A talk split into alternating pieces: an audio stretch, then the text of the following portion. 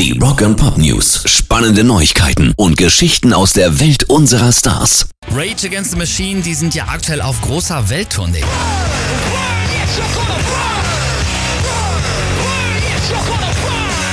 September kommen die Jungs ja dann auch für ein einziges Konzert nach Deutschland und zwar nach Hannover. Und die deutschen Fans haben jetzt so ein bisschen Angst, dass sie die Band vielleicht nicht in Bestform sehen können, denn Frontman Zack Della Rocca hat sich auf einem Konzert in Chicago gleich mal am Bein verletzt und musste von der Bühne getragen werden.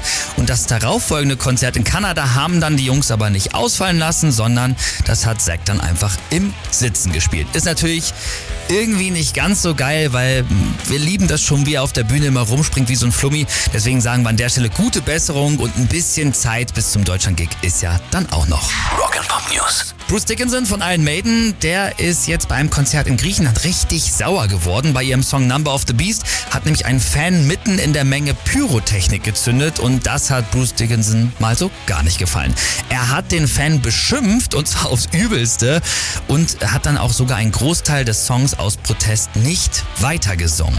Und schon morgen spielen ja Iron Maiden übrigens ihr großes Open-Air-Konzert in Bremen auf der Bürgerweide. Wir präsentieren das Konzert und sagen deswegen hier auch nochmal an der Stelle zu eurer Sicherheit und natürlich aber auch, damit der Großmeister von Iron Maiden nicht nochmal wütend wird, bitte keine Pyros. Rock and Pop News. Und jetzt geht's nochmal zu einem kranken Rockstar, nämlich Fred Durst von Limp Bizkit.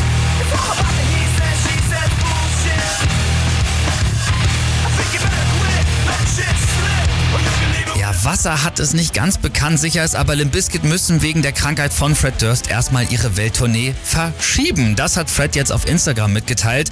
Betroffen sind auch bisher zumindest die Konzerte bei uns in Deutschland, unter anderem in Frankfurt, Hannover, Stuttgart und München.